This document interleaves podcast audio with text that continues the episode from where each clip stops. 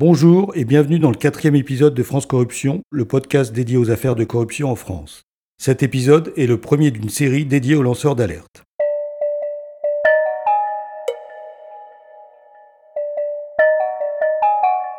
Plusieurs affaires ont récemment démontré le combat difficile et les défaillances systémiques dans la protection des lanceurs d'alerte. Faute de protection suffisante, en alertant leur direction, les pouvoirs publics et les médias sur des faits portant atteinte à l'intérêt général, les lanceurs d'alerte prennent des risques et parfois subissent de graves conséquences sur le plan professionnel, personnel et financier. Aujourd'hui, nous avons proposé à Denis Breteau, cadre de la SNCF qui a dénoncé les malversations au sein du groupe ferroviaire, de nous raconter son histoire. Avant toute chose, nous rappelons que toutes les personnes citées dans ce podcast sont présumées innocentes tant qu'elles n'ont pas fait l'objet de condamnations définitives.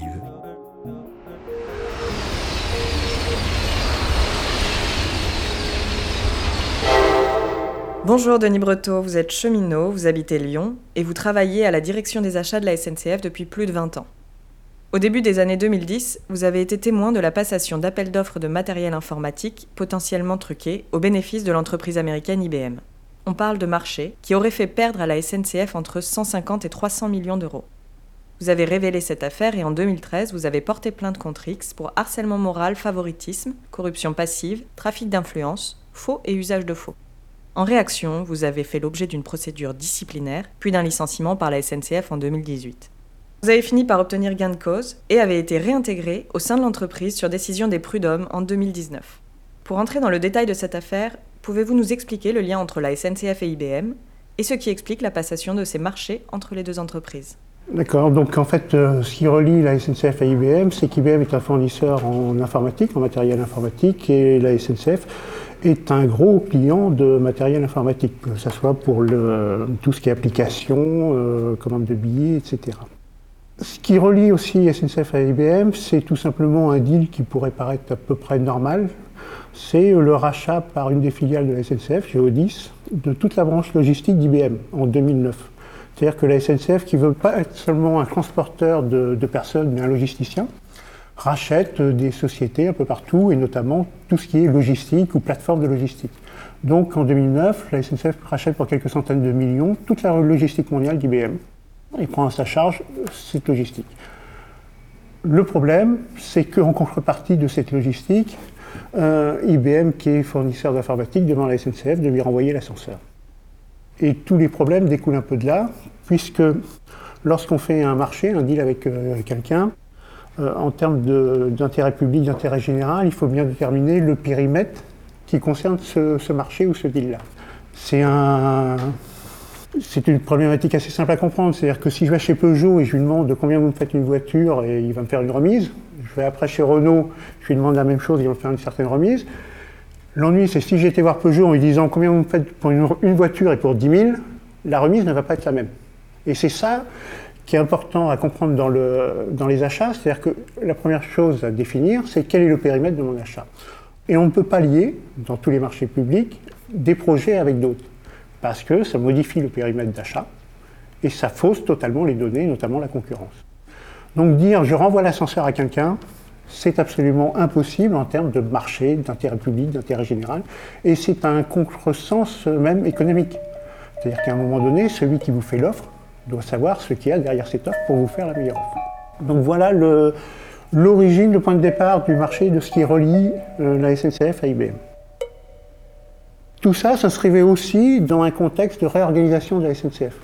C'est-à-dire que la SNCF, à l'époque, en 2010, euh, a vu arriver des dirigeants qui venaient du privé, notamment de Vinci, des grands dirigeants, qui avaient un postulat de base, c'est qu'en fait, les cheminots, ce sont des fonctionnaires, donc ils sont incompétents et feignants. Donc, IBM a proposé une réorganisation au même moment de la SNCF, en disant, nous, on est des spécialistes de l'informatique, ce qui est vrai, hein, et on va vous réorganiser l'informatique SNCF. Le problème, c'est que les cheminots n'étaient ni feignants ni incompétents.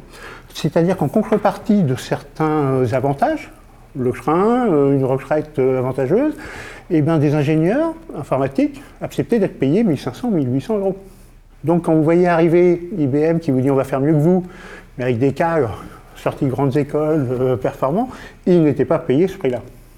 Donc ça va poser déjà un premier problème, c'est que lorsqu'il va falloir, en termes d'idéologie, dire IBM fait mieux que moi, ça va poser un problème parce qu'on va faire des études et on va vite se rendre compte que bah, les études font que les cheminots sont compétents, performants et qu'économiquement, c'est pas viable d'externaliser l'informatique à quelqu'un d'autre. En effet, la principale euh, proposition de réorganisation faite par IBM en ce qui concerne l'informatique de la SNCF est bien de sous-traiter, d'externaliser et de délocaliser ses services informatiques. Oui, ça, fait une grande opposition en interne. Il y a un site d'ailleurs qui s'est créé, euh, on en parlera peut-être avec la filiale Stelcia, parce que la filiale Stelcia devait s'appeler Cortis. Or, Cortis, c'était le nom originel de Stelcia, et quelqu'un en interne de la SNCF a profité de sa connaissance pour créer un site, un blog, qui va raconter toute l'histoire de cette délocalisation. Mais c'est là où il faut bien faire attention entre problèmes de gestion et malversation. Des problèmes de gestion et des conneries, tout le monde en fait, et dans des grandes entreprises, ça revêt des, montants énormes. D'ailleurs qu'on peut faire des conneries, un projet, on l'a vu pour euh, Ségolène Royal avec ses radars, on fait quelque chose, ça coûte un milliard, on jette les, les portiques. Ce n'est pas de la malversation, c'est un défaut de gestion un problème de gestion, euh, une imbécilité. Tout le monde fait des erreurs. On ne peut pas reprocher à quelqu'un qui gère une société qui fait 25 milliards de chiffre d'affaires de ne pas faire des erreurs. Donc il ne faut pas se tromper de combat, parce que souvent on va dire, on va faire une focalisation là-dessus, alors que les erreurs sont humaines, elles sont normales. Tout le monde fait des erreurs, même si c'est des grosses sommes et que c'est une aberration, euh, surtout pour les gens qui n'ont pas l'argent.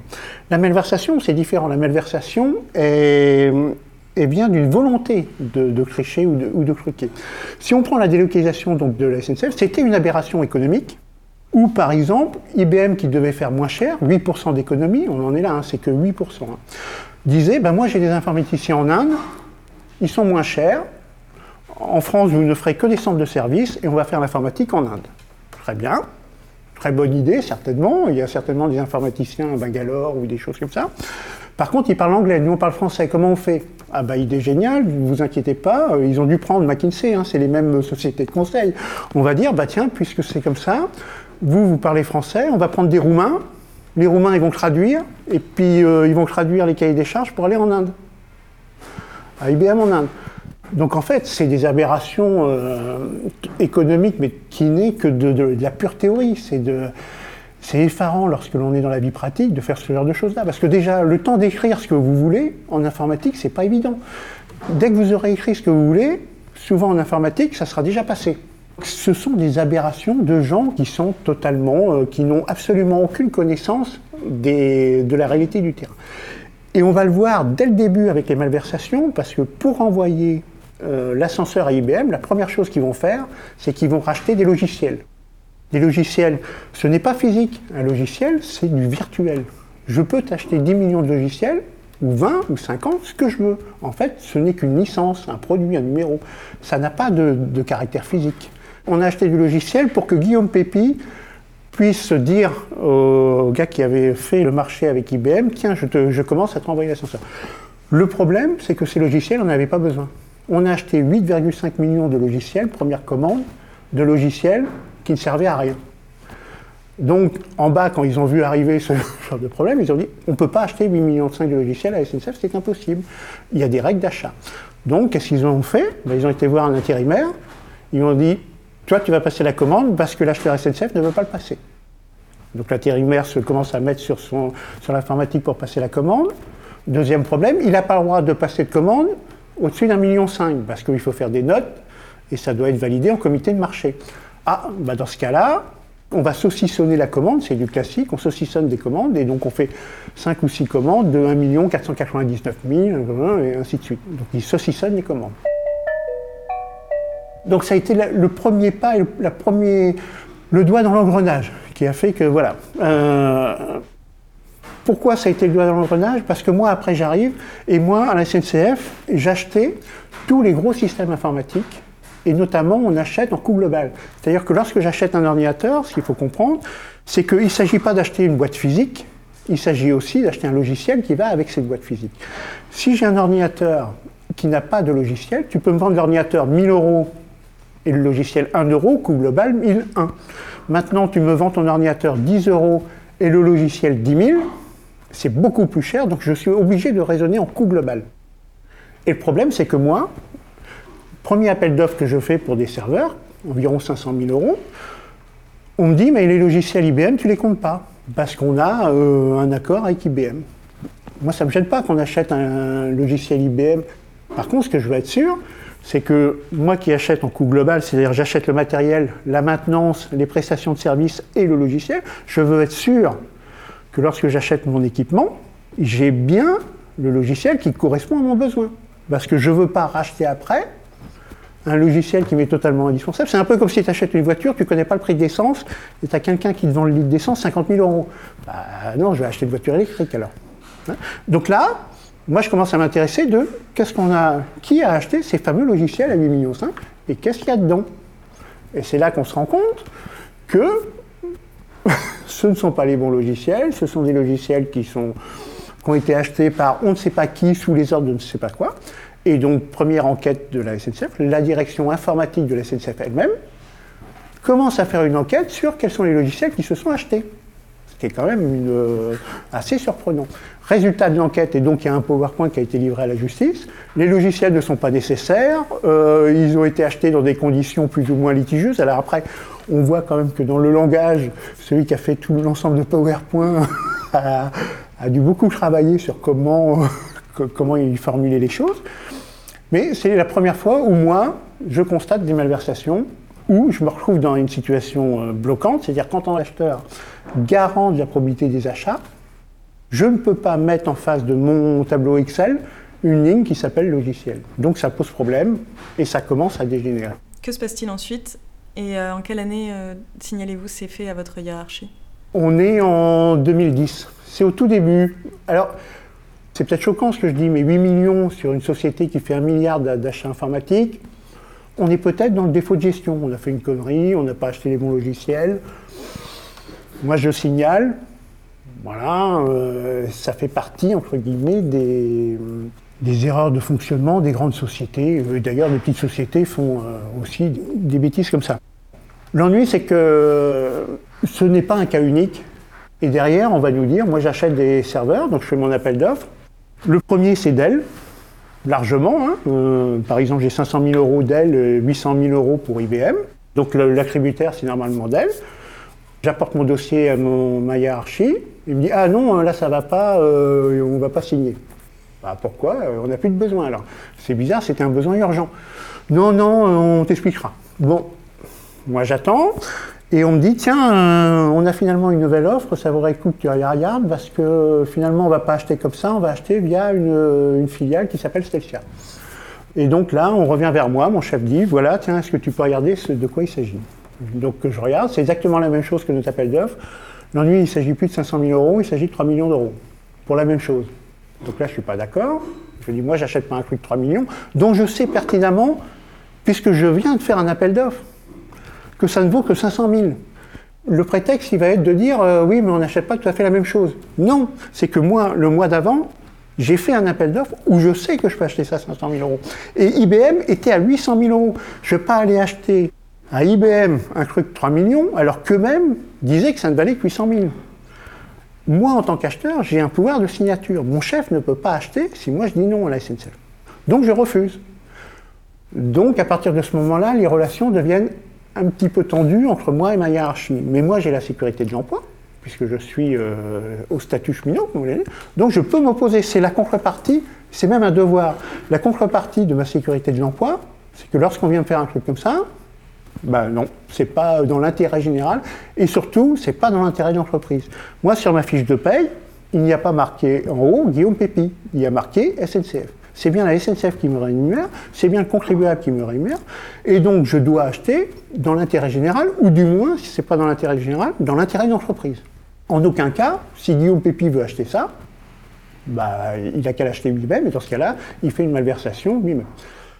Donc ils vont finir quand même par acheter les mêmes produits, mais sauf qu'on achètera deux fois moins. Donc euh, voilà le... Quel est l'intérêt de la création d'une filiale comme Stelcia en fait, pour faire la réorganisation de l'informatique, euh, la SNCF a dans ses tiroirs une multitude de filiales prêtes à, agir. Donc, lorsqu'il s'agit de faire la réorganisation de, l'informatique à la SNCF, ils ont pris une filiale qui s'appelait SNCF B5 et qui devait s'appeler Cortis, qu'ils ont rebaptisé suite au blog qui a été créé, ils ont rebaptisé Stelcia. Ils l'ont pris pour dire, euh, cette filiale-là, euh, juridiquement, je crée une filiale à 100% SNCF, Stelcia, et je vais, avec cette filiale, agresser une joint venture, c'est-à-dire une co-entreprise, un partenariat avec IBM, à 51% pour la SNCF, 49% pour IBM. Ce n'est pas illégal une co-entreprise. Le but d'une co-entreprise, c'est de dire à quelqu'un, moi IBM, je suis un spécialiste de l'informatique, j'apporte le meilleur de l'informatique. Vous, vous êtes un spécialiste du ferroviaire et du transport de personnes.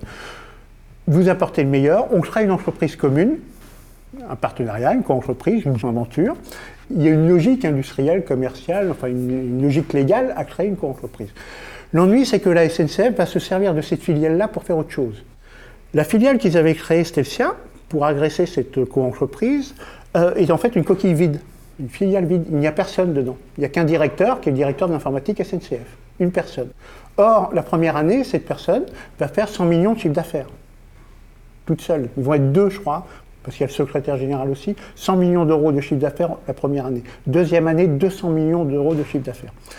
Et quand, pour les malversations, ils vont voir qu'en interne, ça crée des problèmes, parce que les gens en interne, lorsqu'on leur dit bah, n'achète pas ça, achète de l'IBM, les gens soit disent non comme moi, soit disent d'accord, mais moi je dois faire une note et j'écris, donc j'ai remis aux autorités plein de notes, ou bah, ceci n'est pas dans l'intérêt de la SNCF, je reçois un ordre de la direction, on passe à un autre fournisseur. Finalement, on attribue à IBM.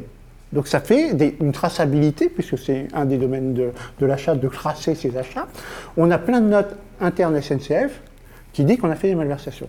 Et ça crée des tensions internes quand même, parce que ne pas avoir le bon produit pour les informaticiens, vous faites un appel d'offres, vous vous rendez compte que finalement IBM n'est pas le premier, vous en choisissez un autre. Les informaticiens ne sont pas obligatoirement contents du, choix qui est finalement réalisé.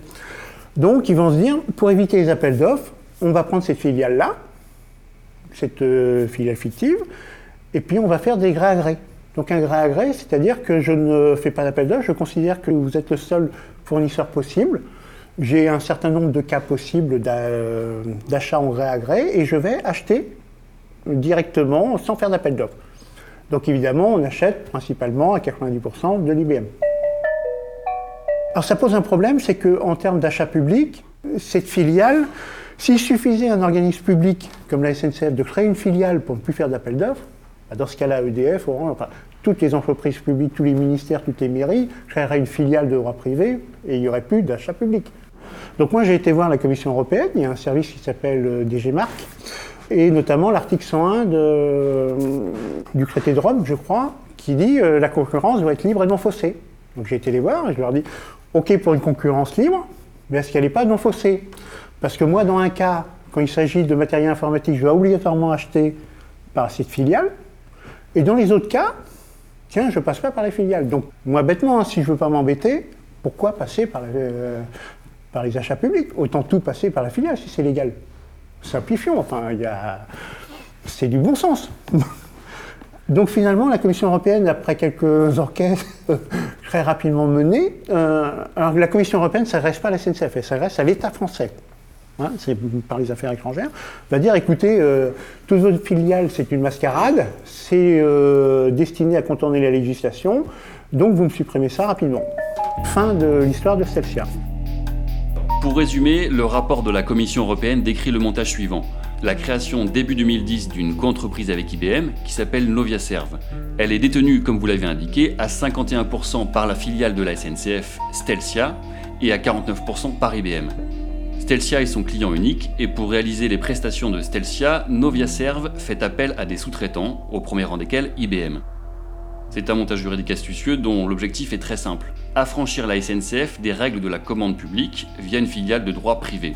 Ce dispositif aurait servi à la passation de marchés potentiellement truqués. Par exemple, pour le marché des serveurs que vous nous avez décrit, l'offre de Dell était plus intéressante que celle d'IBM. L'appel d'offres est abandonné et ressurgit un an plus tard. Cette fois, c'est IBM qui remporte le marché, qui plus est pour un montant trois fois plus élevé. Vous avez lancé l'alerte à ce moment-là, vous déposez une plainte en 2012, classée sans suite, puis une nouvelle en 2013. Enfin, en 2015, vous saisissez la Commission européenne, elle demande la suppression de ce montage.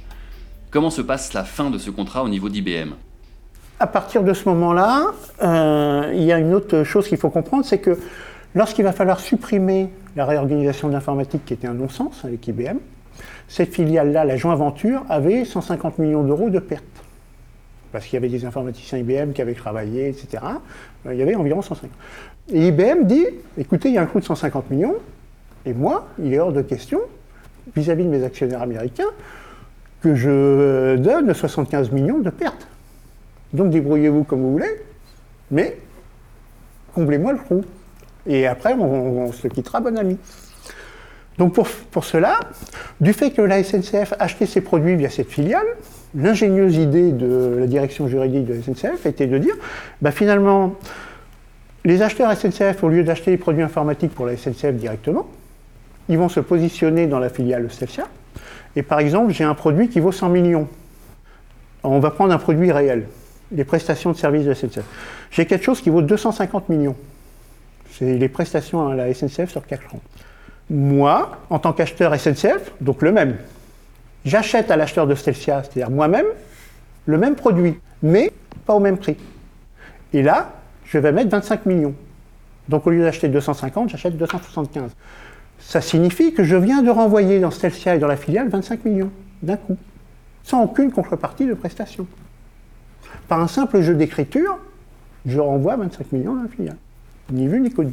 L'ennui, c'est que normalement, on a un comité des marchés. Moi, l'acheteur SNCF, je dois me justifier lorsque j'achète plus de 400 000 euros. Donc, je dois faire une note au comité des marchés de la SNCF.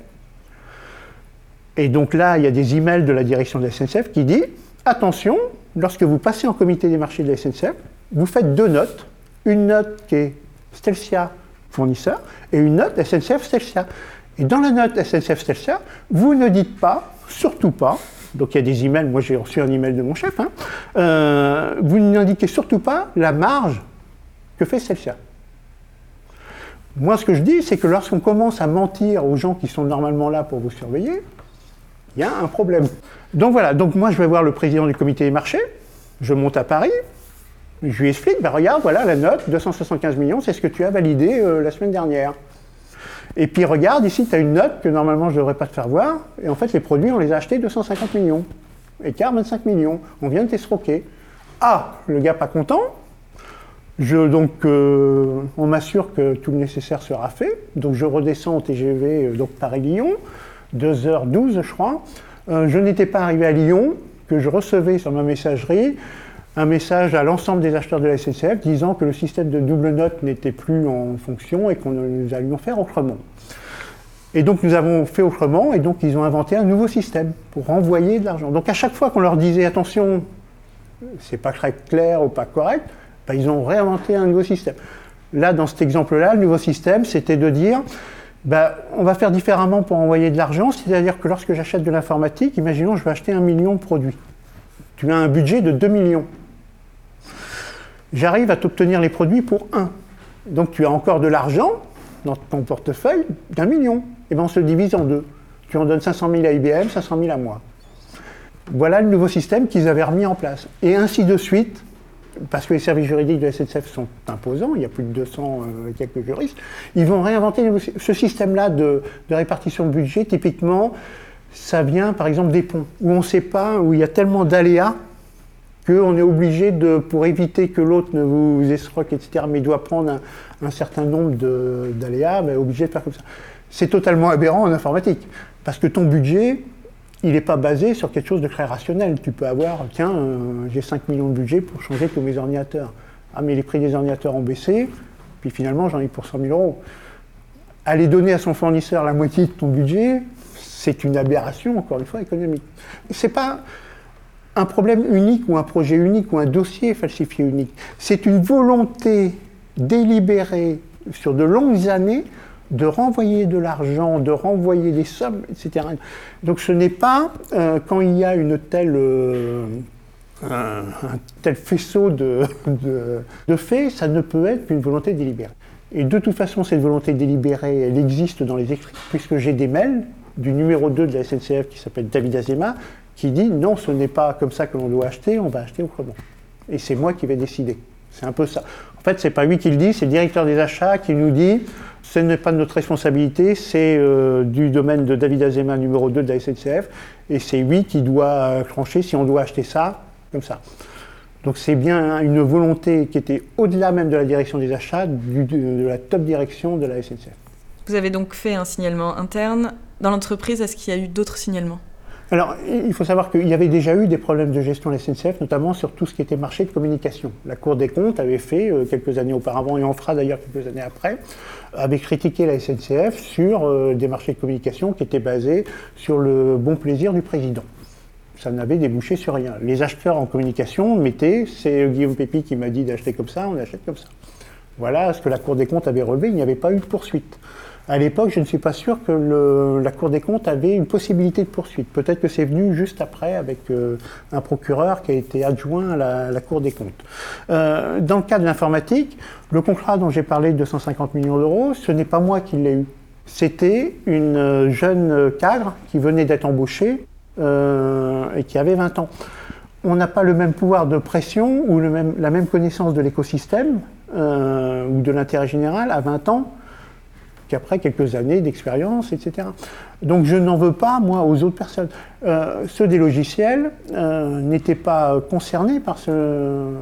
On ne peut pas en vouloir à un intérimaire de faire ce que sa hiérarchie lui dit. Euh, normalement, un intérimaire n'est pas là pour... il peut protester, mais sa protestation a une certaine limite. Un intérimaire qui proteste pour 8 millions d'euros de logiciels par rapport à un directeur général de la SNCF, le différentiel est tellement grand ce n'est pas possible. Euh, moi, j'étais pas dans cette situation-là. Moi, j'étais dans une situation où j'ai une, cinquantaine d'années. Je trouve quand même que là, ils franchissent la ligne, je ne suis pas Saint-Just ou Don Quichotte. Au début, on essaye, et d'ailleurs, c'est ça qui va me sauver un peu plus tard. Au début, je signale les faits. Moi, je dis, c'est pas normal d'acheter ça comme ça, parce que je considère que les gens en face de moi sont de bonne foi. Ils ont fait une erreur de gestion, euh, ils ont dû acheter ça. Euh, par inadvertance, entre guillemets. Donc on commence à échanger en disant bah, il faudrait peut-être euh, faire autrement, faites attention, euh, dites-leur que c'est pas que normalement il faudrait plutôt faire un appel d'offres que d'acheter euh, ces logiciels-là.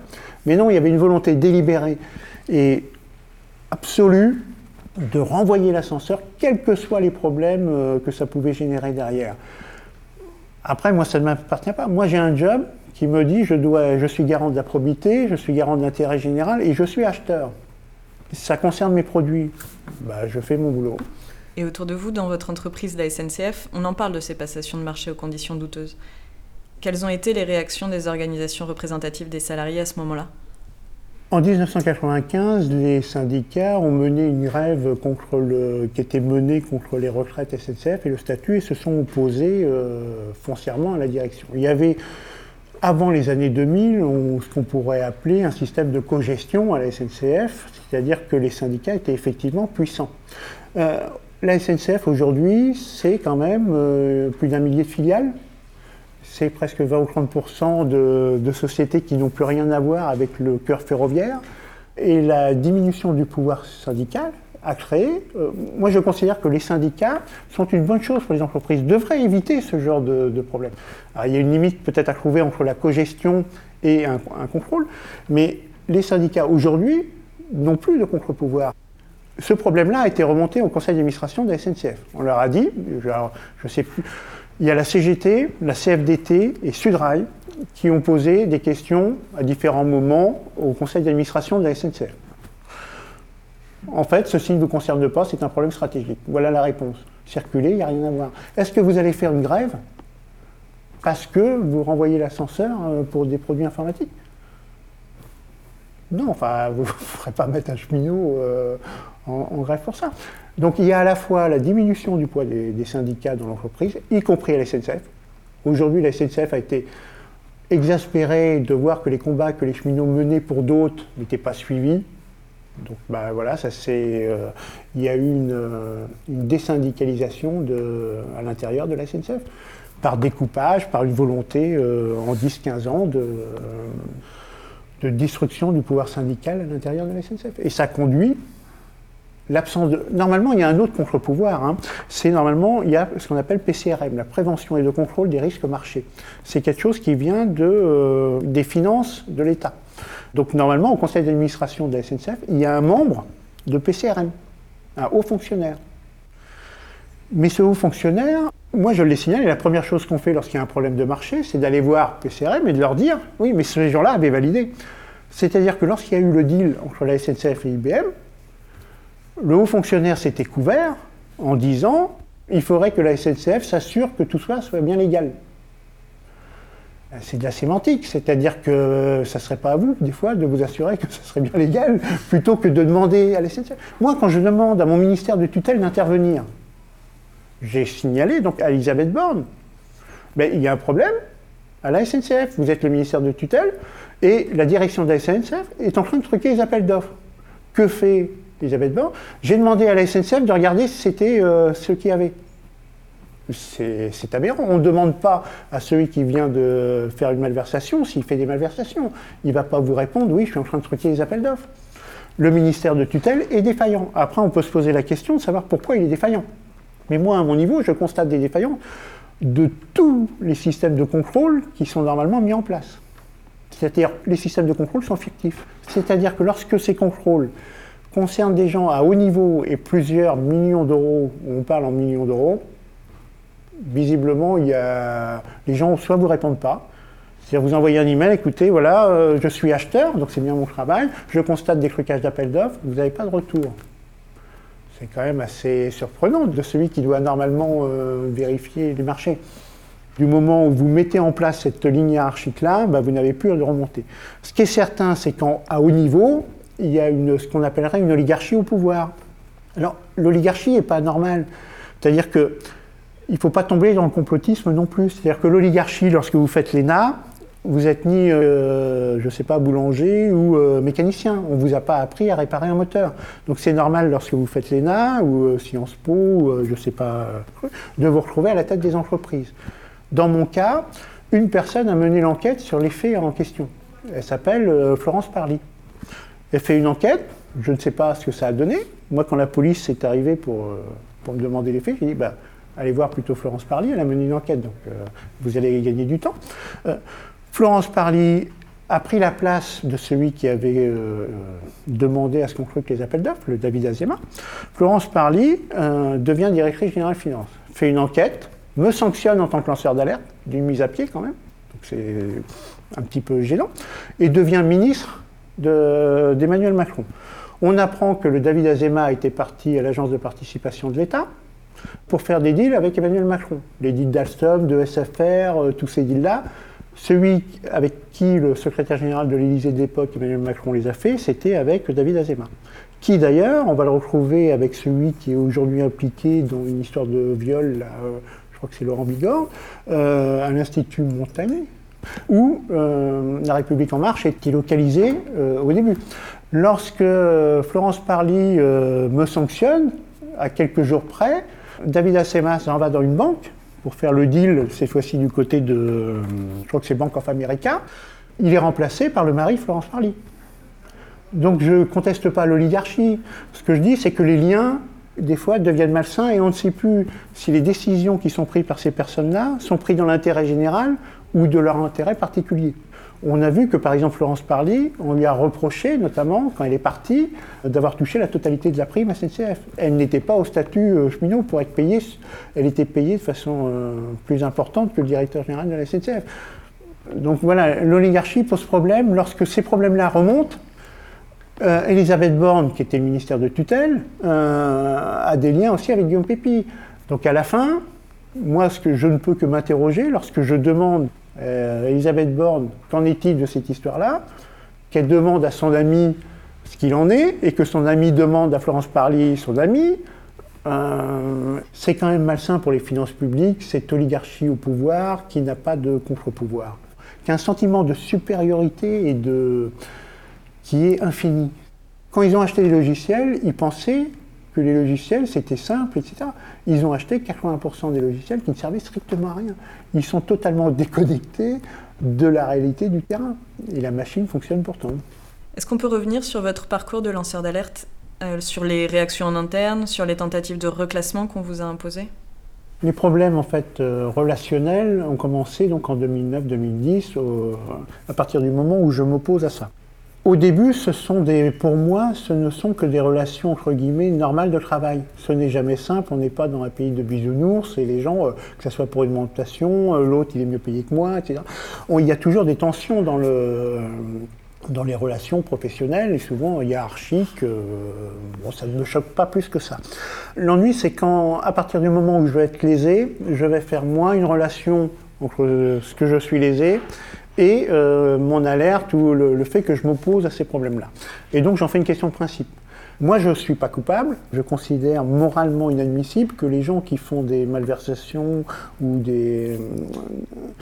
sentir sans aucun problème ou sont même euh, valorisés. Donc ça devient un petit peu tendu et en 2013, euh, en ayant un peu marre d'être harcelé, je porte plainte en 2013. à partir de ce moment-là, en 2013, commence on commence à parler de la loi Sapin 2. Une loi est en discussion à l'Assemblée. Et donc, je constate le, parallèle entre mon cas et les lanceurs d'alerte. Pour moi, ce n'est pas une notion. C'est-à-dire que souvent, dans les lanceurs d'alerte, les gens se disent Je suis un lanceur d'alerte et je préviens. Non, euh, on est lanceur d'alerte par inadvertance. Il y a peu de gens qui se disent je prends un drapeau et je vais m'attribuer un titre. Ce n'est pas un titre, c'est un état de fait d'une situation donnée. Donc je commence à m'intéresser à cette loi de Sapin 2, et là je me rends compte que je ne suis pas le seul. C'est-à-dire que dans l'économie, chez Thales, chez d'autres euh, sociétés, au ministère des Affaires étrangères, il y a plein de gens qui se plaignent et qu'on est une société où euh, la justice ne fait pas son travail. Moi, la, justice, par exemple, en 2013, j'ai porté plainte. Donc, je porte plainte, j'attends un mois, deux mois, rien ne se passe. C'est bizarre, j'emmène un dossier de 500 pages, je, euh, je fais des synthèses, des résumés pour pas qu'ils aient trop à travailler. Rien ne se passe. Y a quand même plusieurs dizaines et centaines de millions d'euros de parties. Je me dis, ça m'inquiète quand même, ils ont peut-être perdu le dossier. Que nenni Pas du tout. C'est-à-dire que la justice euh, ne s'intéresse pas à ce genre de problème en col blanc. Ils considérerait presque que c'est normal. Euh, un mois se passe, moi on me demande si vous voulez porter plainte, il faut vous constituer partie civile. Et vous devez payer 3000 euros. Vous avez 10 euh, jours pour payer. Ah Bon, ben, je réunis la somme, je paye 3 000 euros, je me constitue partie civile. Oui, mais les faits que vous dénoncez, vous n'avez pas été lésé. Donc, en fait, vous ne pouvez pas vous constituer partie civile parce que vous n'avez pas ce qu'on appelle d'intérêt à agir. Les faits que vous dénoncez ne sont pas dans votre intérêt à vous, mais dans l'intérêt général. Donc, non, on ne va pas poursuivre. Bah, c'est un petit peu embêtant. Donc, là, je commence à aller voir des associations comme Transparency, Anticorps, ce genre d'associations. Et finalement, à Lyon, ils vont quand même arriver classer sans suite l'affaire. Parce que moi, je suis reçu quand même par un procureur de Lyon qui me dit Je veux bien poursuivre pour le harcèlement, mais je ne poursuivrai pas pour les malversations. Euh, voilà. Parce que je n'ai pas les moyens de le faire. Voilà, je préfère s'occuper d'un trafiquant de drogue que des centaines de millions. C'est des choix, hein. à limite, on ne conteste pas euh, ses priorités. Et donc, ils ont classé sans suite à Lyon sous le signe euh, que si euh, les faits étaient avérés, ça serait des infractions d'intérêt général.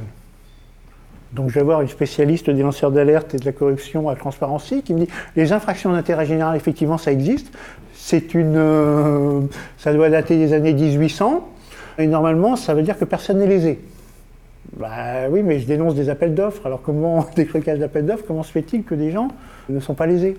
Donc voilà, l'ennui c'est que vous n'avez pas le temps de réagir. On vous classe sans suite. Et heureusement, en 2015, le parquet national financier a été créé, je crois que c'est 2014-2015 au même moment. Donc le parquet national financier reprend l'affaire, je suis auditionné, ouvre l'enquête immédiatement, puisque les pièces euh, sont là, et euh, mandate, je crois c'est l'OCLIF, une police euh, spécialisée dans les infractions financières, pour faire des investigations, et l'OCLIF décide de faire des perquisitions, en grande pompe d'ailleurs, la direction des achats de la SNCF, au siège de la SNCF, et je crois Nanterre aussi au siège de celle-ci. À l'époque, vous êtes lanceur d'alerte, mais la loi sur ce statut, la loi Sapin, ne sera adoptée qu'en 2016. Est-ce que vous avez subi des représailles? Moi, en tant que, citoyen, je considère que j'ai fait mon travail. C'est-à-dire que j'ai pas de. J'ai porté plainte, je ne suis pas excessivement lésé à part le harcèlement. Je considère que le travail est fait. L'ennui, c'est que le harcèlement continue. On va me reprocher, moi, de me. Je ne suis plus employable à la SNCF. C'est-à-dire que je ne suis plus ce qu'on appellerait corporate. Donc on va me mettre dans des boulots euh, qui n'ont aucun intérêt. C'est-à-dire que la, direction des achats va payer pour euh, me mettre une direction informatique ailleurs, etc. Donc en fait, je suis ce qu'on appelle au placard. Alors, placard, SNCF, il y a plusieurs centaines de personnes au, placard. Hein. Donc le problème, c'est que je ne me laisse pas faire. Et au bout d'un moment, j'en ai marre du placard. J'ai normalement un tic, je suis responsable d'application. Et j'ai un responsable ressources humaines qui vient me voir. Hein. Euh, et je lui dis, bah, écoutez, euh, moi le placard, je peux le prouver. Parce que c'est difficile de prouver qu'on ne fait rien. Mais moi, je peux le prouver, je suis responsable d'une application. L'ennui, c'est que cette application, vous n'avez pas fait attention, elle n'existe plus depuis deux ans. Donc, euh, je vais pouvoir prouver facilement que je suis au placard, parce que voilà. Donc, branle-bas de combat. Finalement, on me dit, bah, finalement, tu vas monter à Paris, ou alors on te remet aux achats. Et je vois bien qu'on essaye de me licencier rapidement. C'est difficile de licencier un cheminot.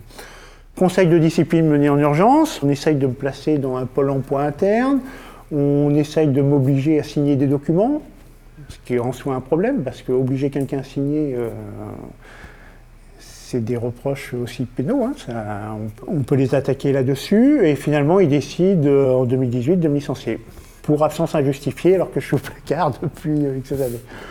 Donc licenciement, et heureusement la loi Sapin 2 avait été passée, euh, alors la loi Sapin 2, donc je ne vais pas pouvoir m'en prévaloir parce que j'ai dénoncé des faits qui sont antérieurs à la loi. J'aurais pu me faire prévaloir d'autres euh, antériorités juridiques, mais je ne l'ai pas fait. En tout cas, je peux, grâce à Sapin 2, aller en justice au prud'homme en référé. C'est un cas qu'elle n'avait pas prévu la SNCF, c'est-à-dire qu'un lanceur d'alerte, lorsqu'il est licencié, peut aller au prud'homme en une situation d'urgence. C'est une exception prévue par Sapin 2. Euh, et donc, j'ai été licencié le 24 décembre, l'aide de licenciement reçue le 26, et je suis euh, au prud'homme en mars. Les prud'hommes laminent la SNCF, réintégration obligatoire de M. Breton. Il faut savoir que si la SNCF ne me réintègre pas, en termes juridiques, ils pourraient ne pas aller en appel. On pourrait leur contester l'appel. Donc ils me réintègrent, en me disant, donc je réintègre l'entreprise en disant, bah, voilà un bureau, mais euh, t'inquiète pas, on va bientôt te licencier de nouveau lorsque l'appel arrivera. Psychologiquement, c'est assez, sympathique. Donc je suis remis sous les ordres de celui qui m'a licencié, et on m'indique, la direction de l'éthique m'indique qu'on euh, ne peut rien faire parce qu'une procédure euh, disciplinaire est, est lancée contre moi, et donc on va vous licencier de nouveau. Manque de chance, la procédure disciplinaire arrive en novembre, c'est-à-dire que je nouveau appel au prud'homme. Et là, ils se font aussi laminer de nouveau. Monsieur Breton est bien lanceur d'alerte. Les faits qu'il dénonce, etc., sont. Euh, hein. euh, donc, réintégration confirmée. D'accord. Et comment se passe la suite? Est-ce que la SNCF corrige ces dysfonctionnements? Depuis ce temps-là, je suis de nouveau au placard, sous les ordres de celui qui m'avait licencié. Donc, normalement, je peux aller voir la direction de l'éthique. Mais je n'ai pas de retour de la direction de l'éthique. Je n'ai aucun retour. Donc, vous avez aujourd'hui une direction de l'éthique qui ne répond pas. Elle va vous dire, bah oui, mais il y a des plaintes qui sont déposées, on va plutôt attendre la justice. Donc on va attendre une dizaine d'années. Donc ce que je fais, c'est que je vais aller, normalement, les, tout ce qui est direction de l'éthique, les processus d'alerte dans les entreprises, c'est quelque chose qui a été créé par la loi Sapin 2, sont surveillés par une agence en France qui s'appelle l'AFA, l'Agence française anticorruption, qui est garant de l'efficience des dispositifs d'alerte. Donc je vais voir cette agence. Écoutez, moi j'ai été licencié, vous avez de la chance, j'ai des documents de justice définitifs qui le prouvent, puisque je suis bien lanceur d'alerte. J'ai bien fait une alerte éthique, on ne m'a pas reçu quoi que ce soit, j'ai été licencié et je suis réintégré, le jugement est définitif, c'est légal. Qu'est-ce que vous faites Donc c'est bien une preuve que le dispositif a dysfonctionné. On en est là depuis deux ans. Euh, et on apprend qu'un des membres du conseil d'administration de l'AFA est aujourd'hui responsable de l'éthique SNCF. Donc encore une fois, l'oligarchie n'est pas gênant, mais ça pose quand même problème, parce qu'aujourd'hui, l'AFA n'a rien fait, alors qu'elle a une preuve qu'il y a eu dysfonctionnement. Aucune action. Euh, un audit était en cours. L'audit conclut que euh, bah, il y a des actions correctives peut-être à mettre en place, mais il n'y a rien de, fait pour moi. Euh, l'éthique, aucune réponse. Voilà, on en est là. Euh, où on a un dysfonctionnement total. En fait, la loi Sapin 2, à l'époque, a créé en fait un mécanisme d'étouffement des affaires. C'est-à-dire qu'aujourd'hui, vous devez vous plaindre, quand vous plaignez l'entreprise, vous avez bien une procédure d'alerte. L'ennui, c'est que cette alerte-là, À la SNCF, par exemple, on vous dit si vous portez plainte, on ne vous protège pas. Si vous ne portez pas plainte, on vous, euh, on vous protège. Donc en fait, ça correspond à quoi? Un mécanisme d'étouffement des affaires. Alors c'est excessivement grave. Ça veut dire que pour certaines affaires, on va poursuivre les petits, les manants et les petits criminels. Par contre, lorsque ça va toucher euh, la haute direction, là, on trouvera un accord, on va essayer de... Enfin, on est revenu au XVIIIe siècle avec des notables qui se permettent, et ça a été le, même cas avec ce, comment on appelle des, les conventions judiciaires d'intérêt. voilà, entre, entre, amis, on peut, euh, on peut s'intéresser. Si on en revient à votre procédure, est-ce que vous pouvez nous parler de vos liens avec les associations anticorruption? Moi, dans mon parcours de, lanceur d'alerte, j'ai quand même eu la chance d'être accompagné par des associations. C'était Anticor qui avait pris le dossier. Euh, alors après, ce sont des associations, Anticorps, Transparency, etc., qui n'ont pas euh, excessivement beaucoup de moyens. Ce sont beaucoup de bénévoles, euh, des jeunes bénévoles, euh, donc il faut les mettre aussi par rapport à la puissance de frappe d'une entreprise comme la SNCF, la puissance de frappe juridique, ou de toute façon les montants, ce ne sont pas eux qui payent, hein, les, avocats, les, les, frais. Par contre, dans mon cas, aujourd'hui, ils sont poursuivis au pénal. Là, c'est plus l'entreprise qui est poursuivie, c'est les individus. Donc là, on change de nature quand même. Parce que l'effet de harcèlement, c'est peut-être aussi du civil, mais ce sont depuis longtemps des faits répréhensibles pénalement. Donc j'ai été accompagné par ces associations-là, mais il y a un manque de moyens et de... qui est flagrant hein, sur, l'ensemble de ces associations-là, par une maison des lanceurs d'alerte qui a été créée en 2018, je crois fin 2018, au moment où été licencié, cette maison euh, des lanceurs d'alerte, donc elle fonctionne aussi avec des un bénévolat et un, nombre restreint de, personnes. Hein, euh, mais surtout, il y a un sentiment de solitude qui n'est plus, n'est plus là. C'est-à-dire qu'au moins, on sait qu'il y en a d'autres. Euh, on n'est pas un cas unique où on est broyé tout seul. Euh, en discutant avec ces associations-là, le fait qu'elles existent, notamment la Maison des lanceurs d'alerte, des spécialistes sur le lancement d'alerte, on, on n'a pas ce sentiment de solitude euh, sur lequel le lanceur d'alerte était souvent broyé. Euh, des gens comme Stéphanie Gibault et la UBS ou, euh, ont souvent été broyés de façon isolée. Aujourd'hui, il y a quand même pas une communauté, mais des liens qui sont créés grâce à ces associations-là, et notamment la MLA, entre lanceurs d'alerte. Juste une petite parenthèse, normalement aujourd'hui, celui qui défend les lanceurs d'alerte, c'est le défenseur des droits. Donc il faut savoir que le défenseur des droits, moi donc euh, j'ai mis mon dossier en 2016, au moment où il a été euh, créé par Stapin 2. Euh, au moment de mon licenciement, je reviens vers le défenseur des droits, où pareil, écoutez, il y a eu des plaintes qui sont déposées, on ne peut pas vous aider, revenez vers nous quand vous aurez gagné. Voilà aujourd'hui le défenseur des droits, l'action d'aide des lanceurs d'alerte du défenseur des droits. Donc quand j'ai gagné, j'ai été le revoir, donc, par exemple, le dernier échange avec le défenseur des droits date de, il faut parler en année, hein, euh, par le d'août 2021. Euh, m'a, je les ai relancés plusieurs fois, et donc j'ai eu une réponse par email en décembre 2021 où on me disait euh, oui, on va vous répondre dans les meilleurs délais, ne vous inquiétez pas. On est en.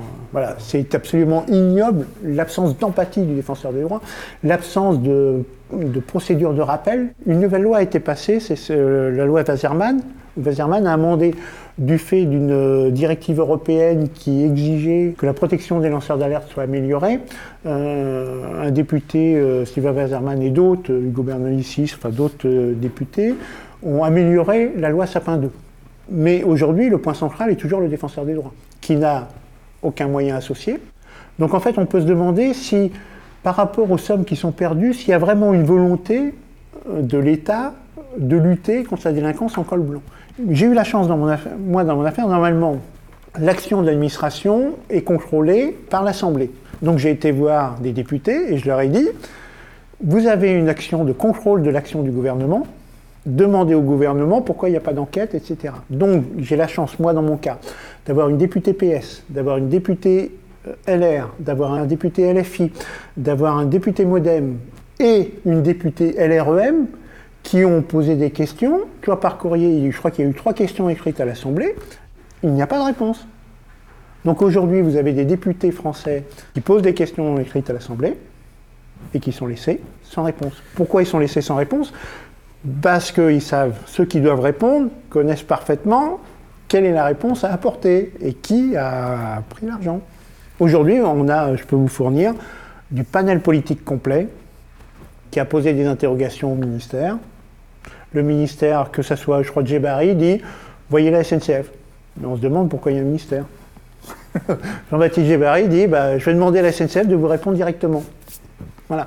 Euh, l'autre réponse, c'est bah, en raison du Covid, euh, on verra après.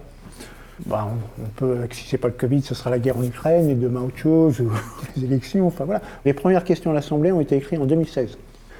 Deux ans après, il devait y avoir euh, un an et demi après fin de législature.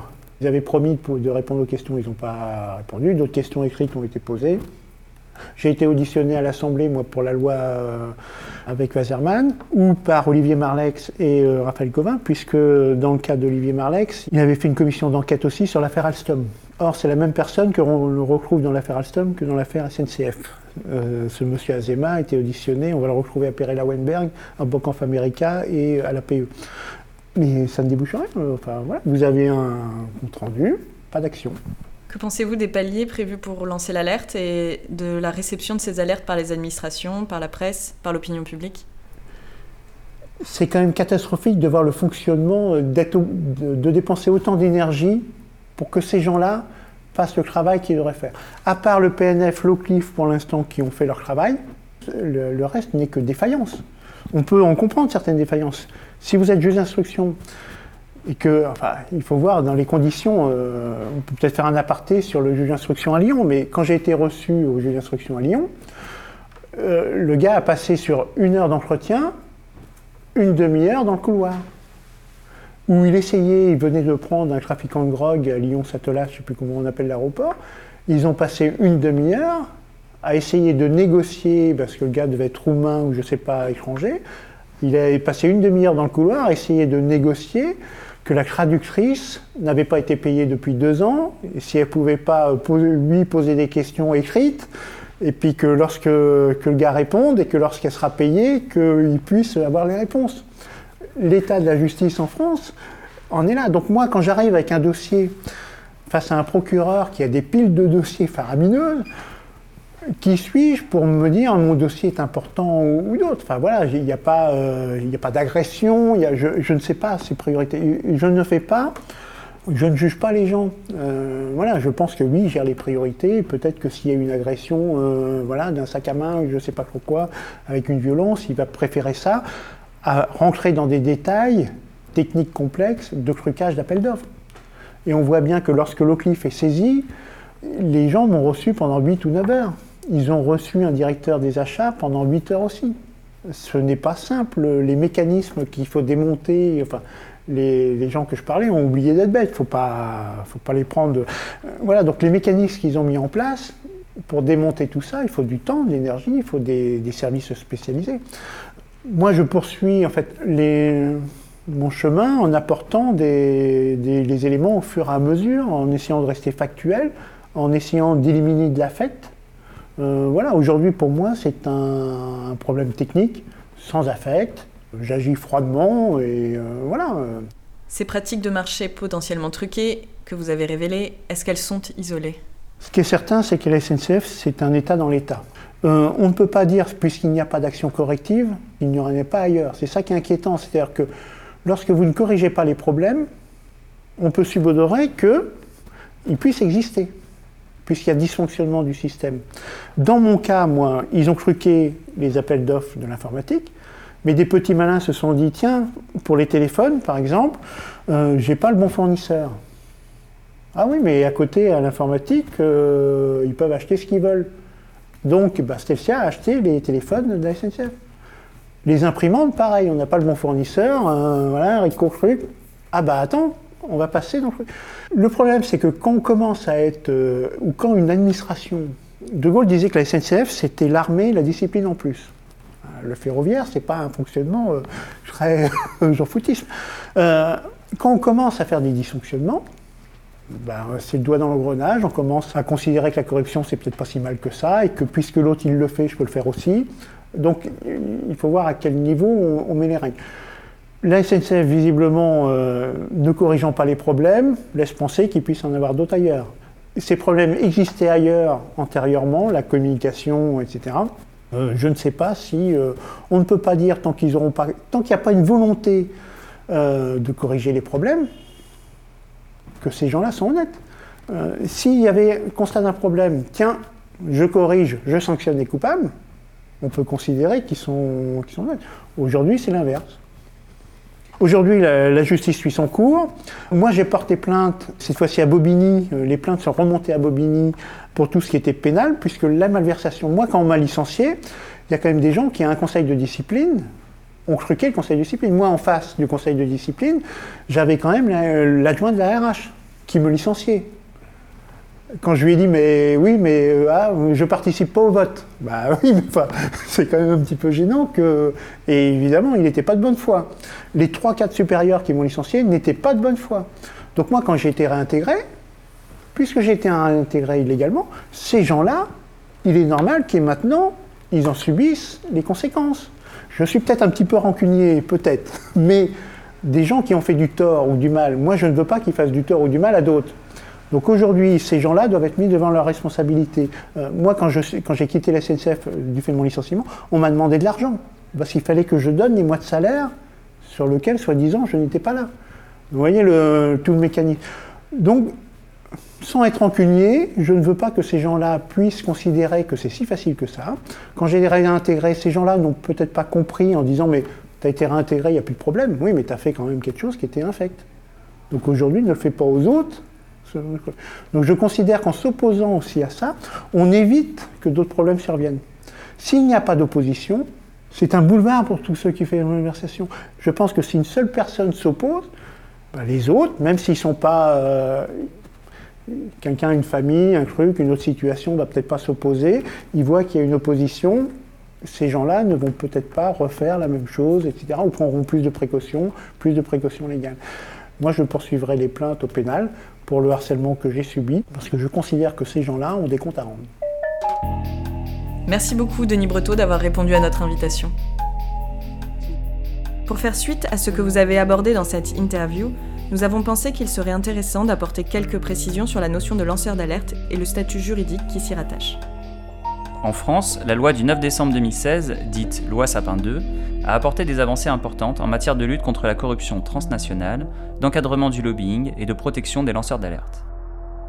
La loi acte la création d'un statut général du lanceur d'alerte, prévoit des sanctions pénales et civiles en cas d'obstacle à l'alerte et offre un appui du défenseur des droits.